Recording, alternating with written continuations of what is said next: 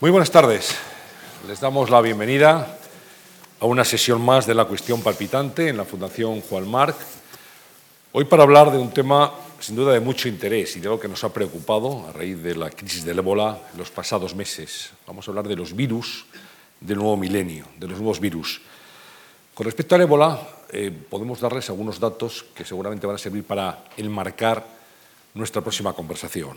Un año después de la declaración de la epidemia, que se ha cobrado más de 10.000 muertos en todo el mundo, se siguen registrando unos 100 contagios a la semana. Y este es un tema suficientemente importante como para preguntar a expertos, a personas que saben y que nos acompañan aquí en este escenario de la Fundación Juan March. Recordar también que esta sesión puede ser seguida en directo a través de streaming en march.es barra directo. Para todos aquellos eh, internautas que en este momento están escuchándonos y viéndonos, pues nuestro saludo más cordial desde la Fundación Juan March en Madrid. Nos acompaña como siempre Íñigo Alfonso. Muy buenas tardes, Íñigo. Buenas tardes, Antonio. ¿Qué tal? ¿Qué tal? Muy bien. Encantado. Buena Semana Santa. Sí, sí, sí, ha habido tiempo para todo. Un poco de trabajo y descanso también. Muy bien, pues eh, lo celebramos. Gracias. Nosotros también vamos a saludar a, a don Luis San Juanes. Muy buenas tardes. ¿Qué tal? ¿Cómo está? Muy bien. Agobiado por el trabajo, pero bueno. Sí, me decía cuando llegaba que, que tiene una auténtica situación de estrés, que hay mucho trabajo en este momento. Sí, tengo muchos viajes de trabajo y eso siempre requiere tiempo. Bueno, don Luis San Juanes es virólogo molecular, es doctor en ciencias químicas, profesor de investigación en el Consejo Superior de Investigaciones Científicas, en el CSIC, en el Centro Nacional de Biotecnología, donde es jefe de laboratorio de coronavirus. En 2007 obtuvo el premio El Virólogo Senior otorgado por la Sociedad Española de Virología. Es miembro de la Real Academia de Ciencias Exactas, Físicas y Naturales y editor jefe de la revista Virus Research. Forma parte del Comité Científico del Gabinete de Crisis del Ébola y ha publicado, señor Juanes, un gran número de trabajos científicos enfocados al estudio de los virus animales y humanos mediante el diseño de vectores virales para vacunas y terapia génica. También saludamos a José Ramón Arribas, doctor. Buenas tardes. ¿Cómo Buenas está? tardes, muchas gracias por invitarme. Gracias por estar aquí. Le hemos visto mucho en televisión en los últimos meses, pero ahora le tenemos con nosotros. El doctor José Ramón Arribas es profesor de medicina en la Universidad Autónoma de Madrid, director del Grupo de Investigación del SIDA y Enfermedades Infecciosas del Instituto de Investigación de la Paz y DIPAZ. Ha coordinado varios ensayos clínicos sobre fármacos antirretrovirales para el tratamiento del VIH. Es miembro del Grupo de Estudio del SIDA, GESIDA, y del Comité Ejecutivo de la European AIDS Clinical Society. Es jefe de la Unidad de Enfermedades Infecciosas, Medicina Tropical del Hospital La Paz Carlos III y fue, como ustedes van a identificar, el responsable del equipo médico que atendía en el Hospital Carlos III de Madrid a los españoles infectados por el virus del ébola el pasado año. Al igual que Luis San Juanes, formó parte del Comité Científico del Gabinete de Crisis del ébola. Bueno, un gabinete que se reúne el próximo miércoles. Tiene Una nueva, Efectivamente. una nueva reunión. Y nos preguntamos, ¿hace falta que se siga reuniendo ese comité? ¿Sigue habiendo peligro? ¿Hemos aprendido algo de lo que ha ocurrido? Bueno, yo estoy completamente convencido de que sí que hace falta porque sigue, el, el virus sigue infectando en África. El número de infectados ha disminuido en torno a 10 veces, pero hay que controlar no solo la infección in- en el sitio, en el situ, sino también todo lo que nos llega por vía aérea, marítima y terrestre ¿no? a nuestro país. Las mercancías, por ejemplo, que llegan de las zonas afectadas. Y luego hay que prepararse con la escuela de formación que, que organizó el gabinete de crisis y hay que organizar los medios hospitalarios y formar al personal. Hay mucha tarea. Sí, yo creo que hay que cambiar entre todos un poco la perspectiva. Lo que ocurre en África nos afecta en el mundo desarrollado y nos afecta en Europa, mientras siga habiendo epidemia en África y la posibilidad de que pues, cooperantes, visitantes, eh, pues, retornen a España o tengan que ser evacuados y el riesgo siempre sigue estando allí. O sea que eh, es tan responsabilidad nuestra, digamos, para el sistema sanitario español como para eh, internacionalmente. Es una cuestión básicamente ya casi de seguridad y entonces, evidentemente, mientras siga habiendo epidemia en África, y a eso nos tenemos que ir acostumbrando, tiene que haber, los países tienen que estar preparados porque de una manera u otra nos va a salpicar. Sí, porque la Fundación ha, ha titulado esta sesión Virus del nuevo milenio. Les pregunto, ahora paso inmediatamente la palabra a Íñigo, creo que una característica del nuevo milenio, justamente, y de esos virus, es que en un mundo global ya no somos inmunes. Hace unos años podía ocurrir algo en una aldea de África y se quedaba, digamos, constreñido a ese círculo, ahora ya no. Desde el punto de vista de los virus, ningún lugar del planeta es remoto ni no está relacionado con nosotros. Estamos en el mundo siempre a 24, como, como muy lejos, a 24 horas de, en avión de cualquier parte del mundo. Entonces, desde el punto de vista de los virus, esto es muy pequeño. En todo caso, eh, la amenaza de los virus es global y esto nos puede afectar a todos en cualquier momento, pero yo les voy a preguntar por la sensación de seguridad que podemos tener en España o en la Europa, eh, en la Europa actual. Eh, ¿Vivimos en, en un territorio seguro, seguro de virus? ¿Podemos tener confianza en eso? Bueno, yo creo que efectivamente hay un peligro constante. Y el peligro está fundamentalmente en países asiáticos y africanos pero también en cualquier país moderno. Por ejemplo, el virus del Nilo Occidental eh, vino a Estados Unidos en torno al año 2000, un poco antes, y en cuestión de tres años se pasó del norte al sur, del este al oeste, y a los seis, siete años estaba en Europa. O sea, se extendió como la pólvora. El virus de la hepatitis C, afortunadamente, se han descubierto unos antivirales ahora muy efectivos, pero la Organización Mundial de la Salud preveía 400 millones de infectados para el año 2020. Y eso independientemente de que sea África, Estados Unidos o Europa. Es decir, que yo creo que el peligro es real y hay una cosa que tenemos que recordar y es que todos los años, de promedio, se descubre un nuevo virus que afecta a las personas y un nuevo virus que afecta a los animales domésticos que también son fundamentales para la alimentación. Entonces esto ha pasado siempre y continuará pasando. Yo creo que esa es la clave, que hay que mm, darse cuenta que convivimos con virus y convivimos con virus desde el principio de nuestra historia como especie. Y entonces es una convivencia que a veces pues, pasa por épocas complicadas. ¿no? Estamos hablando de virus exóticos, pero recuerden que el virus que más probabilidad tiene de matar muchas personas es el virus de la gripe. El virus de la gripe es el que posiblemente si tuviéramos que hacer una apuesta, una mutación del virus de la gripe, pues es el que tiene más probabilidad de afectar a pues, contagiosidad a muchas personas y estamos hablando, bueno, pues eso es algo que está previsto. Entonces, la palabra clave es estar preparados, estar preparados desde muchos puntos de vista, desde eh, brotes como el de ahora del ébola, pero también posibles mutaciones de un virus de gripe. Eh, hace poco, en una revista muy importante de medicina, escribía Bill Gates, que es un filántropo que se dedica muchísimo a las enfermedades infecciosas, y decía esta frase, dice, eh, en los próximos años mm, lo más, el evento que más probable puede matar a más de 10 millones de personas no es ninguna guerra, es una infección. Es una infección y está hablando, por ejemplo, de la gripe. Entonces el secreto, como tantas cosas, en, la vida es estar preparados y también nosotros no nos quedamos quietos, los virus evolucionan, pero también la especie humana ha desarrollado una cantidad de técnicas y nuevas tecnologías que nos hace estar cada vez mejor preparados. Entonces esto transmitir, uno tiene una incertidumbre, bueno, pues esto va a estar ahí, no tiene por ser motivo de pánico, pero tiene que ser motivo para que todos los países, y afortunadamente cada vez es así, estemos mejor preparados. Sí, yo quería hacer un poco de pedagogía, si me permiten. Hablamos de virus, de coronavirus. No sé cuántos tipos de virus existen, qué es un coronavirus, qué es un virus. Y luego hablamos también de antivirales, antirretrovirales, que son términos que leemos permanentemente en los, periódicos, escuchamos en los medios de comunicación, por dar una pincelada así muy, muy sucinta de qué estamos hablando para entendernos. Bueno, la cantidad de virus que existe es enorme la población en general está familiarizada con unos 20 o 30 virus, el de la polio, el de la hepatitis, el del SIDA, etc. El de la tosferina, bueno, este no es un virus. Viruela. Viruela, virus de este tipo.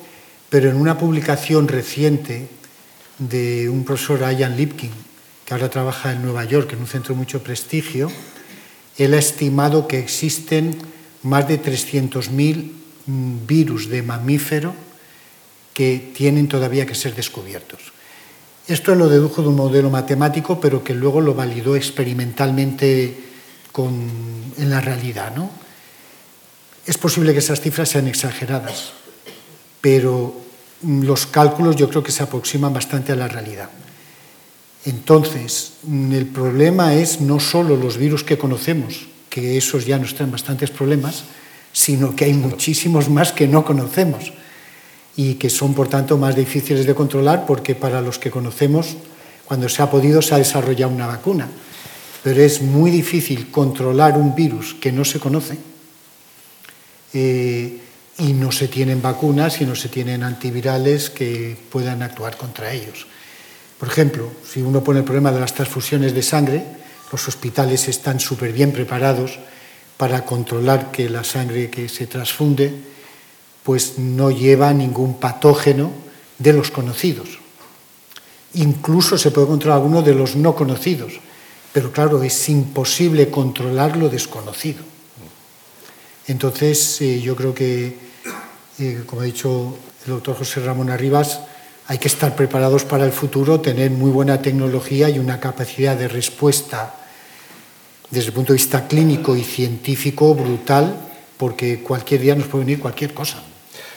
¿Qué es un virus? ¿Cómo lo podemos definir? Pues virus es información. Si uno habla, por ejemplo, de bola, son siete genes, es un poco de material genético, unas cuantas proteínas allí, y es un parásito celular, no, no necesita una célula de otro organismo para poder completar su ciclo reproductivo son mucho más pequeños que las bacterias y básicamente pues, lo mejor es recordarse los virus de los ordenadores. Es que es un virus de un ordenador, pues necesita un ordenador para reproducirse y es básicamente información contenida en un código genético que puede ser ADN o ARN.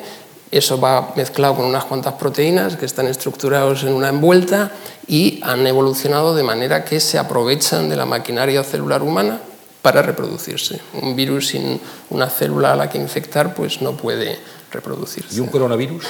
Bueno, aquí está el doctor Juanes. Llevo más de 30 años trabajando con coronavirus, pero quería añadir una cosa. Lo que no sabe mucha gente es que cuando se baña en el agua del mar, en algunas zonas puede haber más de mil millones de partículas virales por mililitro de agua. No nos diga eso, que no nos ah, bañamos más en el mar. ¿eh? no se asusten. Probablemente es más peligroso subir en el metro. ¿eh? afortunadamente esos virus no nos, no nos suelen eh, afectar. Pero la cantidad de virus es enorme. Y un virus cuando se replica en unas horas da varios miles de millones de virus que normalmente se mantienen en los animales y no pasan al hombre. Pero la mayor parte de los virus que nos llegan son zoonosis Quiere decir que estaban en los animales, a los cuales muchas veces no les hace nada, por ejemplo en los murciélagos, y cuando saltan al hombre, pues a nosotros nos matan. Eso es muy, muy frecuente.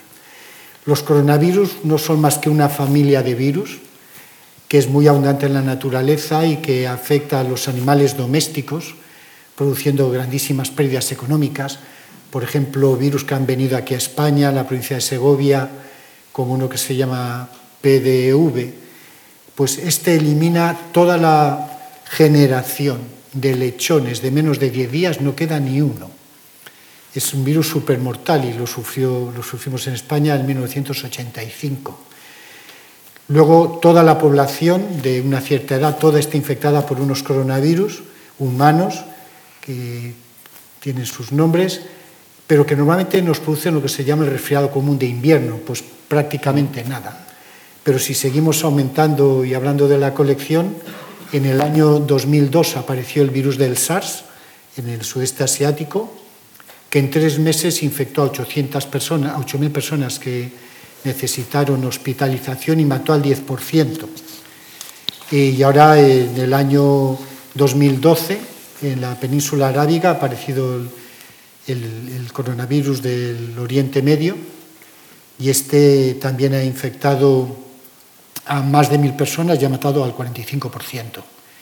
Están surgiendo, y son coronavirus, están surgiendo constantemente, son virus respiratorios que se transmiten con mucha facilidad y no podía estar más de acuerdo con el doctor José Ramón Arribas que los virus peligrosos son los que se transmiten por el aire. Aunque tengan una baja mortalidad, por ejemplo, el virus de 1918, que mató 20 o 40 millones de personas, de la gripe solo mataba el 1,8% de la gente que infectaba. El del ébola puede matar el 90%. Pero claro, aquel volaba y se inundaba un país en menos de un año, mientras que el del ébola necesita casi el contacto persona a persona. ¿no? O sea, lo que importa no solo es la virulencia, sino la facilidad de transmitirse que uno tiene. Por tanto, coincido completamente que el virus más peligroso que yo conozco hoy en día no es ni el del SIDA ni el, ni el del ébola, es el de la gripe. Como se tras, un virus virulento de la gripe se transmitiese eficientemente de hombre a hombre sin perder la virulencia, quedaríamos muy poca gente. Afortunadamente, cuando eso ha pasado, normalmente el virus que se transmite eficientemente entre personas, el virus pierde su virulencia, porque hay un mecanismo de selección. Si es muy virulento, mata a la persona que infecta, esa se quita, ya no circula y el virus no se transmite. Entonces siempre hay una tendencia a la selección de virus que no te matan.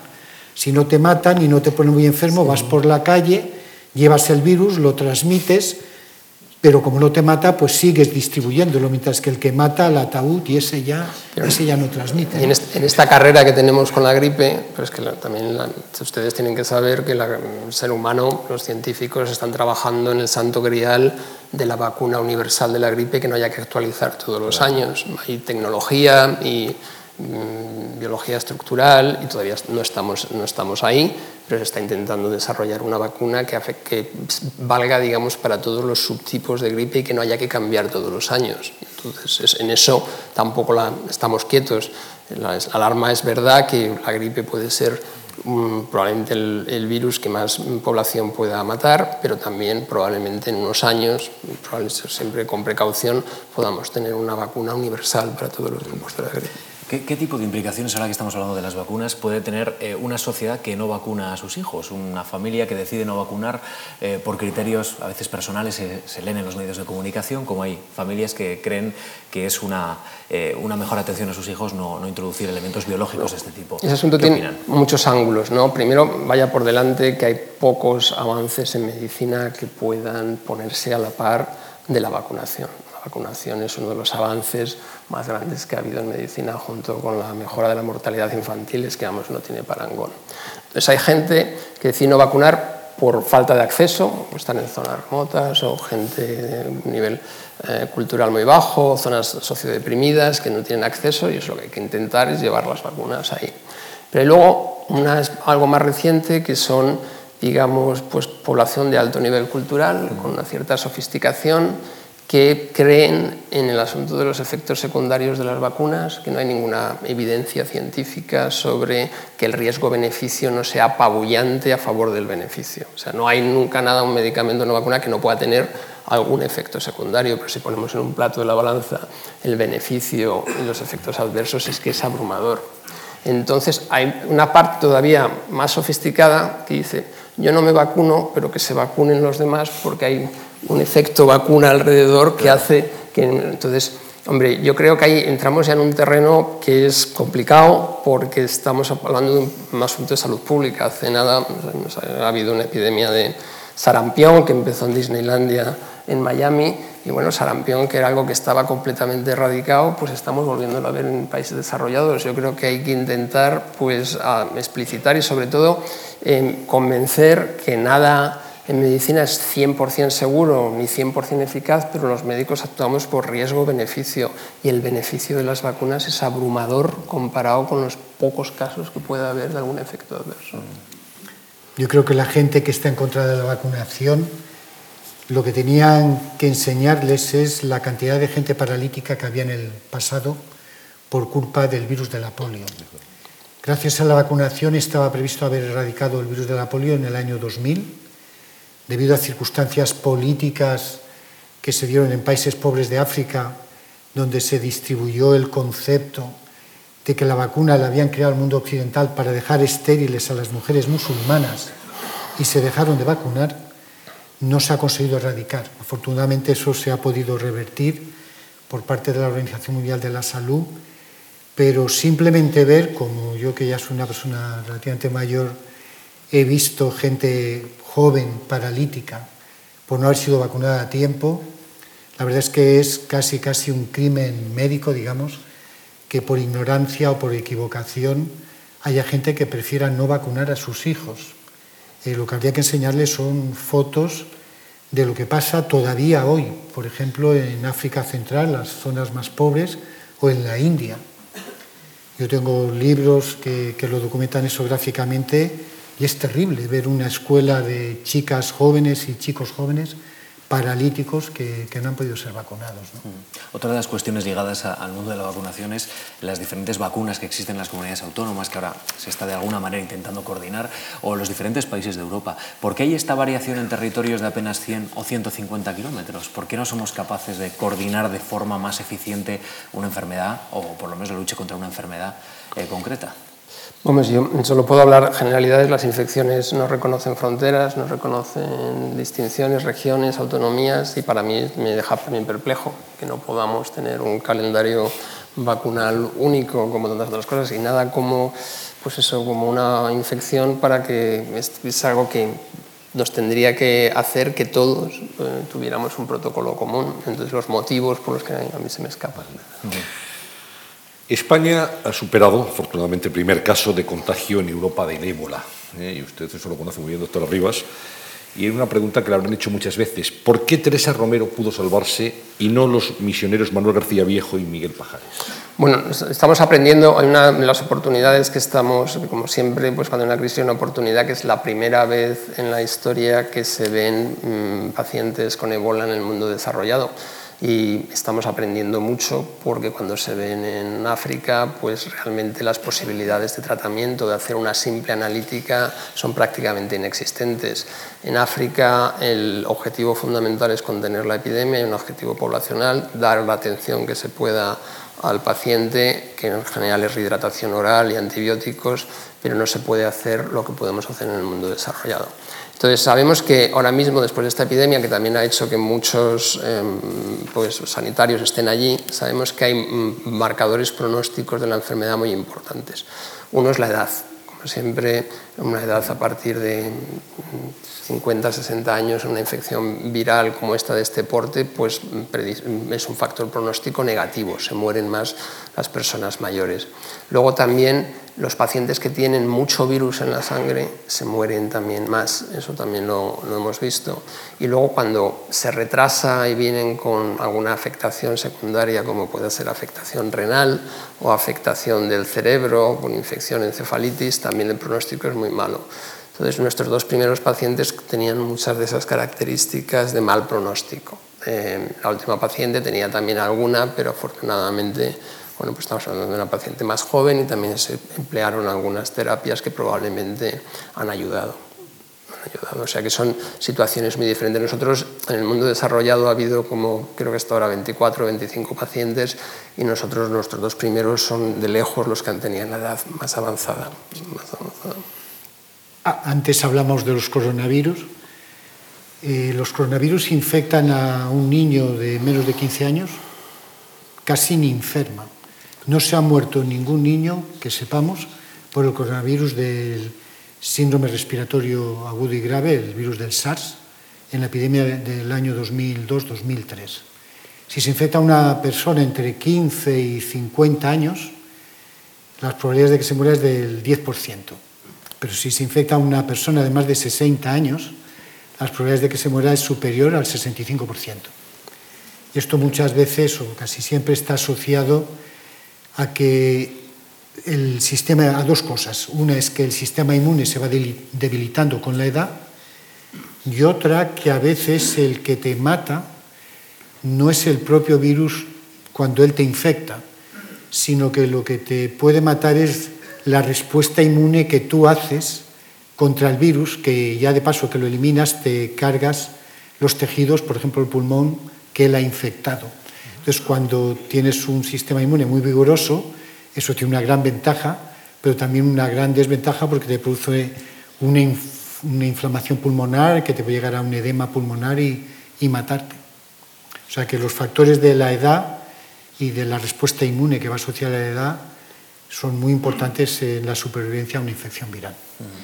Eh, de la gestión de la crisis del ébola, que todavía, decimos este miércoles, hay una, una reunión, eh, hemos sacado conclusiones muy importantes. Yo quiero que, que, ustedes las enumeren de alguna manera, que comuniquen a, a, nuestro, a nuestro auditorio hoy qué cuestiones eh, en las que ya hemos salido más reforzados que entramos muy debilitados y que ahora, sin embargo, pues estamos ya más seguros de que, que hemos aprendido, ¿verdad? Sí, hemos aprendido de todo. Hemos, hemos aprendido. Como siempre, en todas las crisis se aprende. Yo distinguiría dos planos, incluso el plano global de todo el mundo desarrollado bueno, pues en el mundo desarrollado hemos, hemos, aprendido que la atención a pacientes de Ebola en hospitales desarrollados requiere de unas medidas de precaución superiores a las que se presentaban en Estados Unidos. También hubo un contagio de dos enfermeras. Los protocolos, los equipos de protección individual para el personal sanitario que se recomendaban al principio de la epidemia cambiaron al cabo de unos meses cuando hubo estos problemas. Entonces sabemos ahora mismo eh, lo que sabíamos de la em, transmisión que venía de África no es exactamente aplicable a un hospital desarrollado en el que, como yo decía antes, en África solo se da tratamiento oral, en hospitales desarrollados mm, cateterizamos vías, metemos catéteres en las vías, hacemos muchas más intervenciones, muchas más analíticas, muchas más cosas que hacen que los niveles de precaución tengan que ser diferentes. A nivel español, bueno, pues en España no había unidades de aislamiento específicas para este tipo de enfermedades infecciosas de alta mortalidad, porque nunca habíamos tenido em, pacientes de este tipo.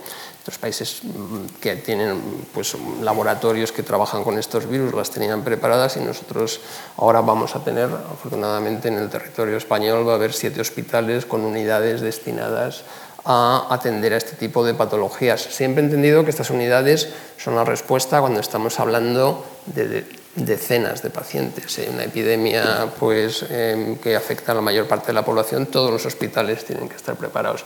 Entonces, yo creo que si tuviera que sacar dos enseñanzas, uno que hemos aprendido es eh, la creación de estos hospitales que están mm, designados para el tratamiento, no para el diagnóstico. Para el diagnóstico tiene que estar preparado todos los hospitales del sistema, del sistema de sanidad. Y luego también ha habido un gran esfuerzo de educación. La Escuela Nacional de Sanidad ha mm, hecho un programa de entrenamiento muy bueno para el personal sanitario, que también por primera vez el personal sanitario en los hospitales nos tenemos que enfrentar a esto de dar la mejor asistencia, pero también la precaución máxima para el personal. Y combinar estas dos cosas es complejo. Sí, yo coincido con una cosa. Para mí lo más importante es la formación. En África están muy lejos de tener los medios tecnológicos que tenemos en Europa o en Estados Unidos, pero lo que ha perdido a África no ha sido no tener los medios tecnológicos, ha sido los problemas culturales, cómo ellos han manipulado a los muertos por el ébola con abrazos continuos, reuniones familiares. Eh, es un problema cultural y un problema de formación.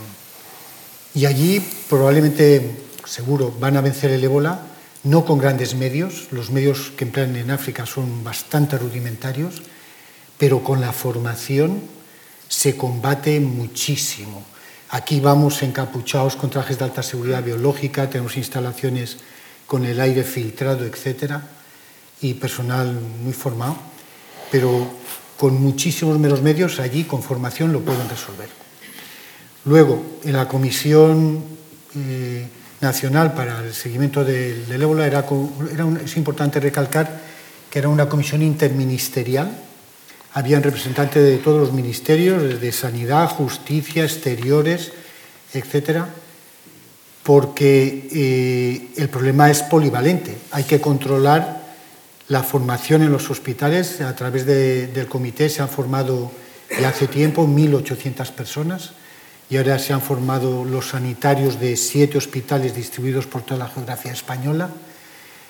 Los eh, representantes del Ministerio de Asuntos Exteriores, el Ministerio de Interior y el Ministerio de Defensa se encargan de controlar la entrada de todas las personas que llegan de los sitios en los que el virus está ahora presente por vía aérea, marítima, las mercancías que vienen en grandísimas cantidades en fin, se ha hecho una labor que, como digo, es multifuncional, como decía el doctor Arribas, los protocolos de formación, los SEPIs, que son los trajes de los equipos de protección individual, las instalaciones hospitalarias, etcétera, etcétera, la mejora que se ha hecho es tremenda. Yo creo que ahora estamos muchísimo mejor preparados. Pero si hay que destacar una cosa es informar a la gente, sobre todo en el origen, que es donde lo tenemos que acabar, porque eso es lo más importante, pero claro, costumbres ancestrales de abrazar a los muertos o, cuando vino el mal de las vacas locas, que el problema estaba en ingerir alimentos que estaban contaminados, cuando en África lo tradicional era que se comían el, el cerebro, los órganos sexuales de la persona que había muerto por una encefalopatía, había que convencerlos de que no se podían comer aquello. Y aquello para ellos era un privilegio. Solo los, las personas de la familia más allegadas tenían el privilegio de comerse el cerebro de la persona que había fallecido. O sea, que eran el candidato número uno para acoger la infección. O sea, que muchas veces el problema es de solución muy sencilla, pero es un problema cultural, de falta de información y de, combatir las tradiciones eh, ancestrales. ¿no? no es fácil. Yo me imagino que en, en el estudio de su carrera, doctor, usted pues, eh, vio muchas enfermedades y tuvo muchos profesores. Decía, bueno, esto es una úlcera de estómago y esto es una hepatitis y esto es eh, cualquier otra, otro trastorno que, que es común a los, a los seres humanos. Pero claro, cuando hablamos del virus del ébola, por ejemplo, o el del SIDA en su caso, eso no se estudia en las carreras. No hay un referente ni un profesor al que acudir, no hay un libro en el que se esté eh, hablando de esas enfermedades. Por tanto, ustedes se están enfrentando eh, en su especialidad a problemas nuevos. O sea, no saben de qué están hablando. Quería preguntarle este hándicap y luego el diagnóstico. ¿Cómo, ¿Cómo diagnostican estas enfermedades? ¿Cómo se sabe que es ébola y no es otra enfermedad, que no es dengue o que no es otra de las posibles afecciones que vienen desde otro país no, lejano. Yo he dedicado gran parte de mi vida profesional al VIH, al virus del SIDA, y yo cuando hice la residencia aquí en Madrid, eh, pues es que había la epidemia de VIH asociada al a uso de drogas por vía parenterales, pero es apasionante, si te gusta la medicina, pues no hay una enfermedad nueva. Yo cuando estudié la carrera, la hepatitis C no se conocía, era la hepatitis no A, no B. Y fue hasta el 87, quiero recordar, que por nuevas técnicas de biología molecular se pudo detectar el virus. El doctor Juanes puede hablar con mucho más criterio que yo, pero la capacidad que tenemos con las técnicas de biología molecular para saber si nos encontramos con un virus conocido, con algo nuevo, es impresionante. Una PCR es, literalmente puede encontrar la aguja en el pajar. Entonces, uno, pues cuando está con una enfermedad nueva, absolutamente pasa a estar fuera de su zona de confort, empiezan las eh, pues, incertidumbres, los contagios, esto por dónde se contagiará no se contagiará.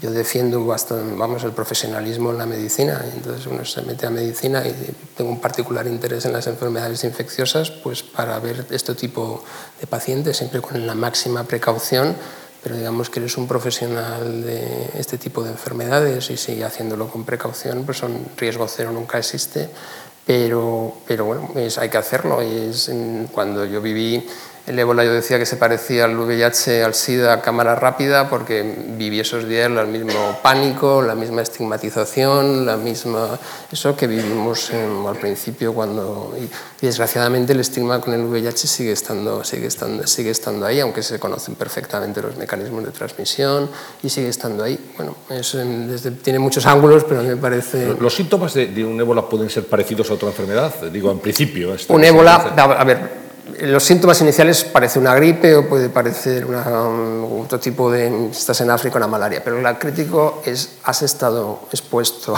has estado en alguno de los países que han tenido ébola, si no has estado en ninguno de los países que ha tenido ébola, tus síntomas no has estado cerca, tus síntomas pues serán una gripe.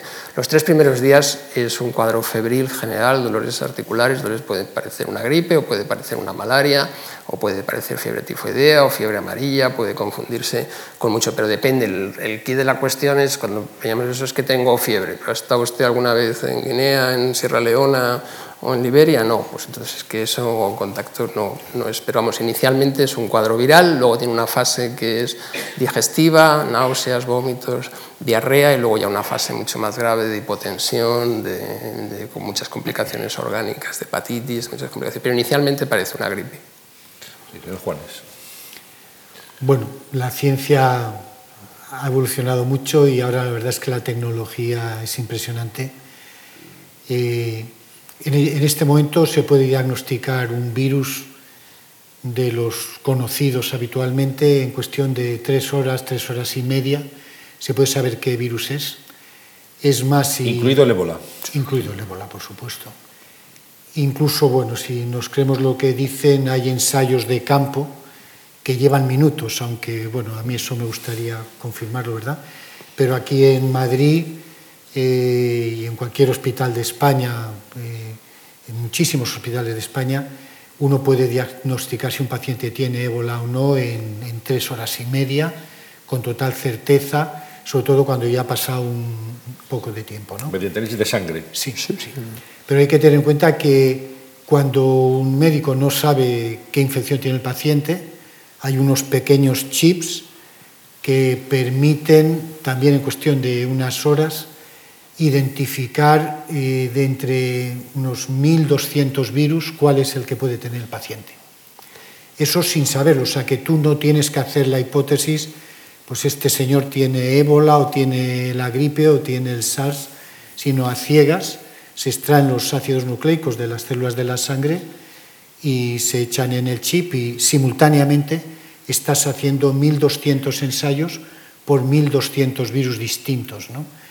Con lo cual, hombre, eso no está implantado en todos los hospitales, pero bueno, afortunadamente aquí en España ya hay mucho adelanto y en Madrid está el Centro Nacional de, Microbiología de Majada Honda, que es un centro donde cuando un hospital convencional no pueden resolver un problema, un diagnóstico, lo mandan allí y allí ya hay mucha experiencia y en cuestión de horas, en principio, se podría, se podría analizar cientos de virus eh, casi simultáneamente.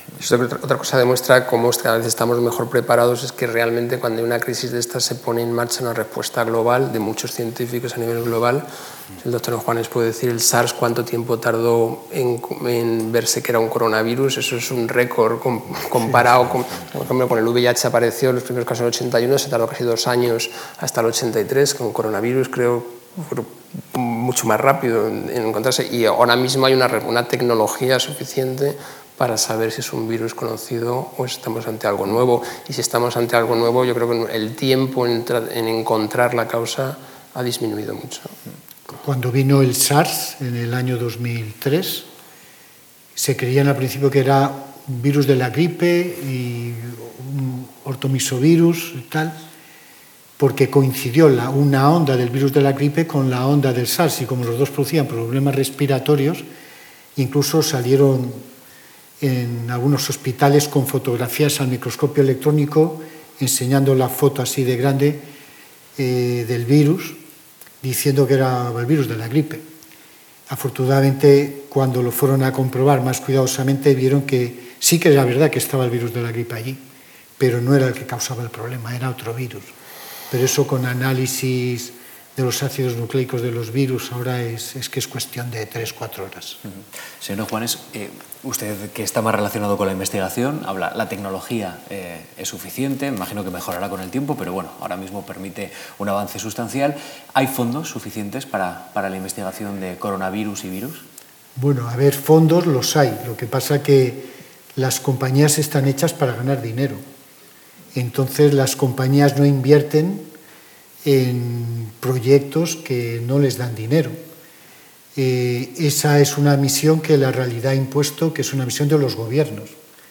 Entonces, para las enfermedades de los pobres y las enfermedades de, de, que están, por ejemplo, en África, que, para las que no se prevé un, una rentabilidad económica, es fundamental, como decía el doctor Arribas, que los gobiernos y las organizaciones internacionales, Organización Mundial de la Salud y, y, otras, Banco Mundial, porque también es una organización muy importante, aporte dinero. El ébola apareció en 1976. Desde entonces han habido unas 27 epidemias en el mundo, particularmente en África. Esas epidemias implicaban la muerte de entre 60, 270, 300 personas pero eran en aldeas de África. Nunca pasó nada. Sí que es verdad que en contados laboratorios se iba investigando, pero a una velocidad lentísima. Y aunque se habían hecho adelantos muy significativos, al final se llega a un punto que es que si puedes aplicar la vacuna en humanos. Y para eso hay que hacer unas pruebas de bioseguridad y de efectividad que son muy costosas porque trabajar con ratoncitos es caro, pero bueno, cuesta menos. Pero ensayos con personas, primero, no los puedes hacer si no tienes los permisos adecuados por razones éticas, y hay que pasar lo que se llama los ensayos clínicos fase 1, fase 2 y fase 3, que, como digo, son con personas y en hospitales, y en hospitales que a veces tienen que ser, para el caso de ébola, de la máxima seguridad. Eso es carísimo. Y si no pasa lo que ha pasado ahora, que el virus ha traspasado las barreras de los países, ha llegado a Estados Unidos y a Europa, pues las organizaciones internacionales no se vuelcan. La realidad es que no se vuelcan. Y cuando se vuelcan, se vuelcan con mucha, mucha lentitud, porque son maquinarias muy pesadas como la Organización Mundial de la Salud.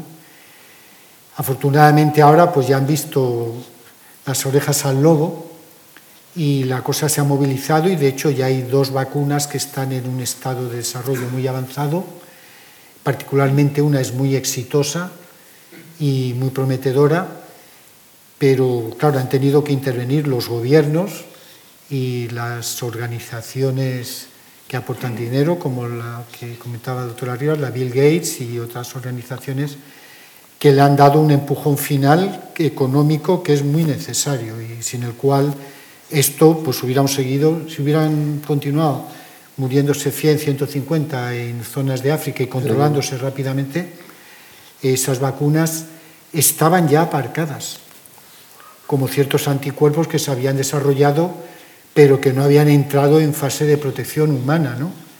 Algunos en trabajar con monos, que es carísimo, porque son muy escasos, pero ya en humanos la gente no se lo plantea, porque eso económicamente eh, es inviable.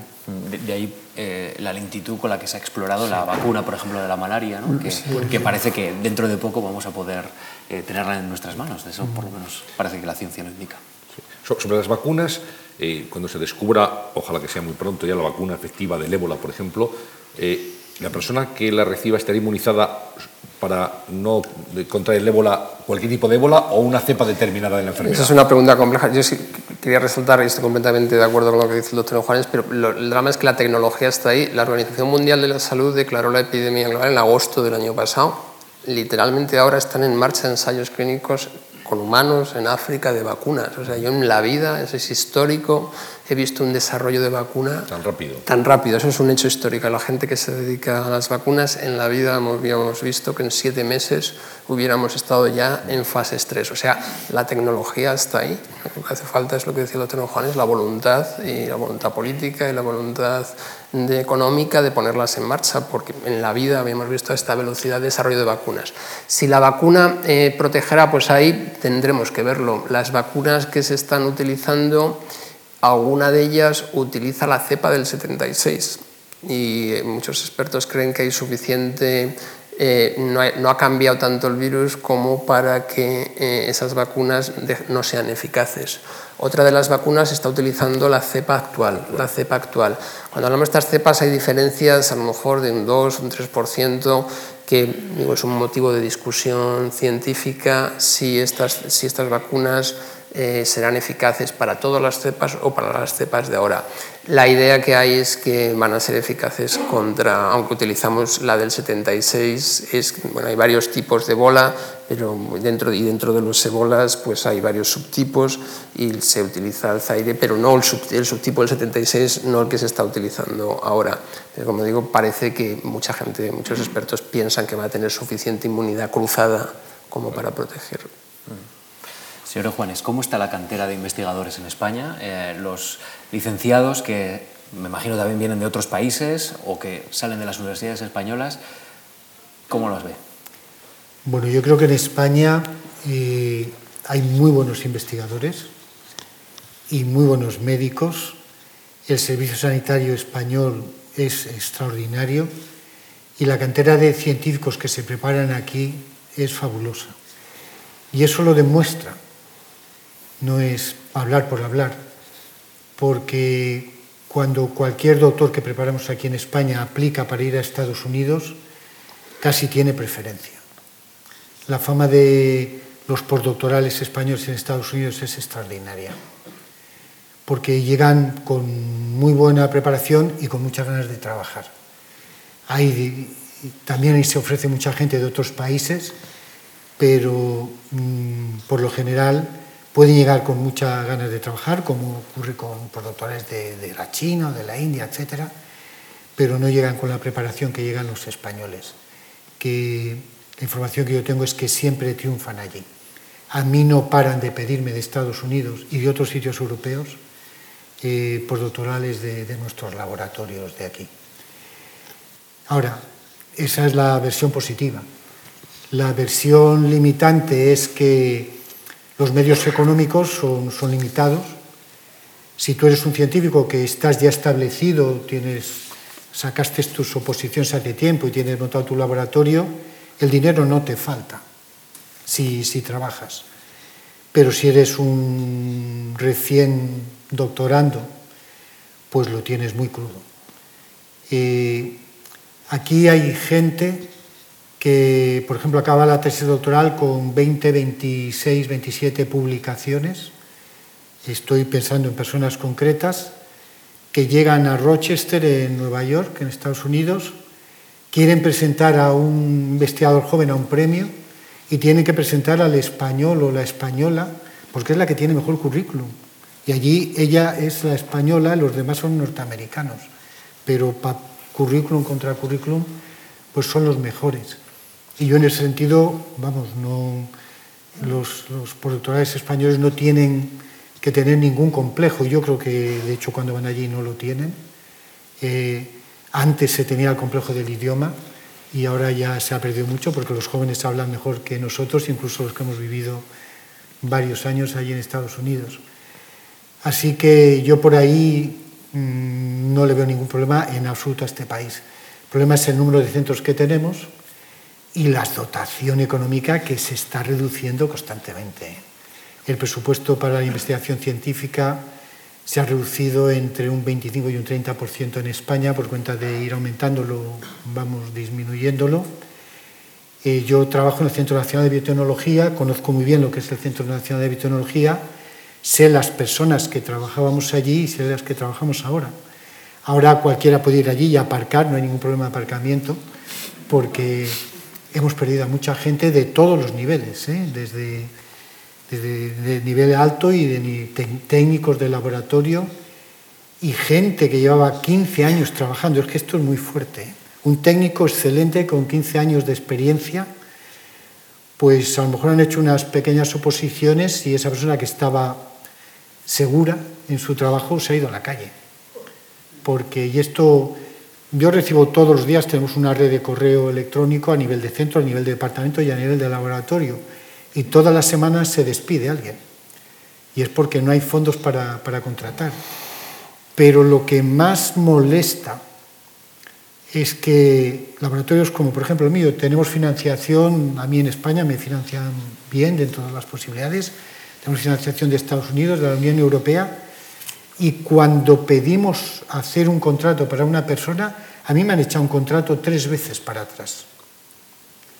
Ya han dicho que el comité científico que evalúa al contratado, que somos cuatro profesores de investigación con unos 25 o 30 años de experiencia, solo es consultivo, que la decisión la tiene un tribunal de administrativos. Esto es muy fuerte en un país como España, que ya es pues, un país eh, moderno, que esto pase aquí y que tenga más autoridad. Eh, cuatro profesores de investigación y entonces yo le he preguntado a los administrativos si ellos han entrevistado a la persona que tiene que trabajar con un virus, un coronavirus que te mata, que tiene que trabajar con animales de experimentación, que mucha gente tiene alergia, no puede, aunque quiera, si tienen miedo a trabajar con un virus que lo puede matar, uh -huh si tiene, sufre ansiedad cuando se viste con los equipos, que diga el doctor Arribas lo que le pasaba en su hospital, no todo el mundo valía, incluso voluntarios que se presentaron cuando se vestían no eran capaces de tener el agobio de ese equipo que te subía la temperatura corporal muy alto. Si habían hecho ese tipo de entrevistas, si habían hecho una exposición en inglés, los, el conocimiento previo del tema, y esto, claro, es muy fuerte. Esto ha llevado, por ejemplo, a la directora del Centro Nacional de Biotecnología, por esa razón y por otras puramente burocráticas, a dimitir recientemente. Entonces, a lo que esto nos lleva es que a veces no tenemos muchos recursos, pero luego ya no solo el tema ese, es un tema de, agilidad, de plantearse las cosas con realismos prácticos, es lo que yo decía, en África no tienen ni laboratorios de alta seguridad nivel P4, ni P3, ni P2, ni siquiera P1, pero tienen unos protocolos de lavarse las manos con lejía, cosas muy simples, delantales de plástico, etcétera, etcétera. Con muy poco dinero están haciendo muchísimo. Y aquí que ya tenemos un nivel, tenemos hospitales fantásticos y tenemos centros de investigación estupendos, que luego encima tenga las pegas burocráticas, ya es lo que dices, bueno, esto sí que es un problema de educación, de educación de mucha gente, ¿eh? mucha gente que, que está en puestos muy bien situados, pero que no se hacen cargo de lo que es la realidad. ¿no? Bien, vamos a pasar enseguida a las preguntas. Antes le preguntaría al, al doctor Rivas por el traje al que hacía referencia Luis Juanes, ese traje que hemos visto todos en las fotografías, en las imágenes de televisión. ¿Qué, qué hay dentro del traje? ¿Qué se siente dentro no, del traje? Hay, trajes hay mu muchísimos tipos. ¿eh? También la evidencia que tenemos de que unos trajes sean mejor que otros es muy limitada. ¿eh? Eso, mm, cada sitio tiene uno, hay unos, unos cuantos principios que hay que respetar es que toda la piel tiene que estar cubierta, las zonas de más riesgo son los ojos, los, mm, por la piel intacta, la piel intacta es que no haya ninguna heridita ni nada de esto, es difícil que entre el virus. Pero nuestras mucosas, que son las pieles que tenemos en la conjuntiva, en los ojos, o en las fosas nasales o en la boca, esas digamos están más preparadas para que los virus entren. Entonces hay que tener una protección de toda la piel, hay que tener una protección, digamos, las gafas de, para proteger las conjuntivas, llevamos una mascarilla no porque el ébola se transmita por vía respiratoria, sino porque es transmisión por gotas, si un paciente tose y bueno, pues digamos, las gotillas que se pueden, eso se puede introducir. Y llevamos unas calzas también, por si también eh, hay que modular la protección a cómo está el paciente. No es lo mismo un paciente, como decía antes, que solo tiene fiebre, que un paciente que está con vómitos, que está con diarrea, que ahí hay, mucho virus. Entonces los principios son toda la piel cubierta, los ojos bien cubiertos, una, mas una mascarilla y utilizamos un traje especial que es impermeable completamente y eso hace que la temperatura pues, eh, aumente rápidamente. En África, por ejemplo, es el mérito que puede tener la gente trabajando a 40 grados con un traje que realmente, aparte de por motivo epidemiológico, uno tiene que salir de ahí, irse a la ducha porque la sudoración es inmensa. Cuando tenemos que estar mucho tiempo con el paciente eh, porque estamos haciendo intervenciones, hay otro tipo de trajes más confortables que son ventilados, ¿vale? que tienen un pequeño motorcito que hace que se produzca aire dentro y son más confortables. Esos son imprescindibles si se van a hacer medidas de soporte crítico como son intubar a un paciente o hacer hemodiálisis. O sea que los principios son esos, algo que cubra completamente y que proteja sobre todo las mucosas. Y si uno mira, pues verá muchos trajes diferentes y uno tiene que adaptarlo un poco también a donde trabaja. Muy bien, vamos a unas preguntas que nos han llegado a través de Internet para ustedes, Íñigo. Sí, eh, hay un antiguo alumno del profesor Anjuanes en la Universidad Autónoma, se llama Manuel Oliva. Dice, he tenido la oportunidad de trabajar en los lugares donde han sufrido el SARS, en Hong Kong y en Guangdong en 2003, y MERS, Arabia Saudí, en 2012-2014.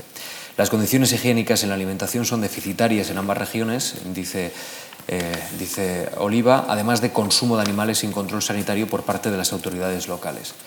Y le pregunta, ¿cree que la barrera de especies podría ser superada por otros virus en países occidentales? Por tanto, ¿qué podría ser el factor detonante? ¿Este factor tendría un mecanismo de acción en común o sería diferente según el virus? Eh, el problema que tenemos con los virus en concreto es que cada virus puede dar lugar a varios miles de millones de virus progenie. Y ninguno de esos virus es uno igual al otro. Con esto lo que ocurre es que un virus que se está replicando en un animal y que normalmente no infecta al hombre, siempre se puede generar una variante que haga el cruce de especies, que es lo que está pasando. Entonces eso ha existido durante toda la vida y ahora en este momento existe porque para que nos hagamos una idea, y con esto no quiero atemorizar a nadie, porque aquí llevan muchos años viviendo y no ha pasado nada, los murciélagos de todos los continentes el africano, el asiático, el norteamericano y el europeo, esos murciélagos están infectados por muchos virus que si pasan al hombre eh, lo pueden matar. Afortunadamente eso pasa muy raramente y por eso pues estamos todos aquí tan contentos. Lo mismo pasaría con las aves. Las aves vuelan a distancias muy largas y nos pueden traer con los cambios de estación del año virus de distancias muy largas. Afortunadamente los virus que ellas transmiten, que no les suelen hacer nada, porque si no, no volarían tan lejos, estarían enfermas, cuando pasan a nosotros, muy ocasionalmente, pues nos causan perjuicio ¿no? muy grave. Por tanto, yo lo que diría es que es una posibilidad muy real el que estos saltos de especies que se llama zoonosis, han pasado, están pasando y pasarán en el futuro. Y con la movilidad de la gente ahora, con todos los medios que hay de transporte, pues claro, cada vez el problema es más global, pero también los sistemas de defensa, de diagnóstico que tenemos son muchísimo más potentes y la formación, las redes médicas que hay, organizaciones internacionales son potentísimas. Ahora cualquier noticia que lo comenta el doctor Arribas, él estaba en contacto con todo el mundo con lo del ébola. No es que estuviera solo en Madrid con su problema, se comunicaba con Estados Unidos y con Alemania la información fluye muchísimo, porque si no, no quedaríamos ni uno ya. O sea, es así. ¿no? Yo insisto, así es la carrera entre los virus mutando y nosotros tampoco nos quedamos quietos. Nosotros también, nuestra capacidad, yo me sentí muy acompañado porque cuando nosotros teníamos a los pacientes había la Organización Mundial de la Salud y el CDC americano organizaban una teleconferencia semanal donde exponíamos nuestros casos y nos, nos transmitíamos información que podíamos considerar útil. O sea, también ver cómo globalmente nos enfrentamos a una epidemia de estas características es muy interesante y desde luego no está solo la capacidad de comunicación es mala para una cosa, mm, porque nada, todo lo que ocurre en un instante del mundo nos puede afectar, pero también nos enteramos muy rápidamente y respondemos unitariamente.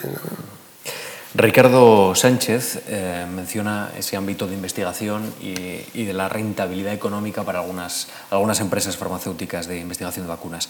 Dice, y leo literalmente, tras el aparente engaño eh, a los gobiernos con el virus de la gripe A que les llevó a pagar millones en vacunas finalmente inútiles, ¿han aprendido algo los gobiernos? Les pregunta, ¿cómo podemos protegernos de estas estafas, entre comillas la palabra estafas, que parecen beneficiar a ciertas empresas tras ellas?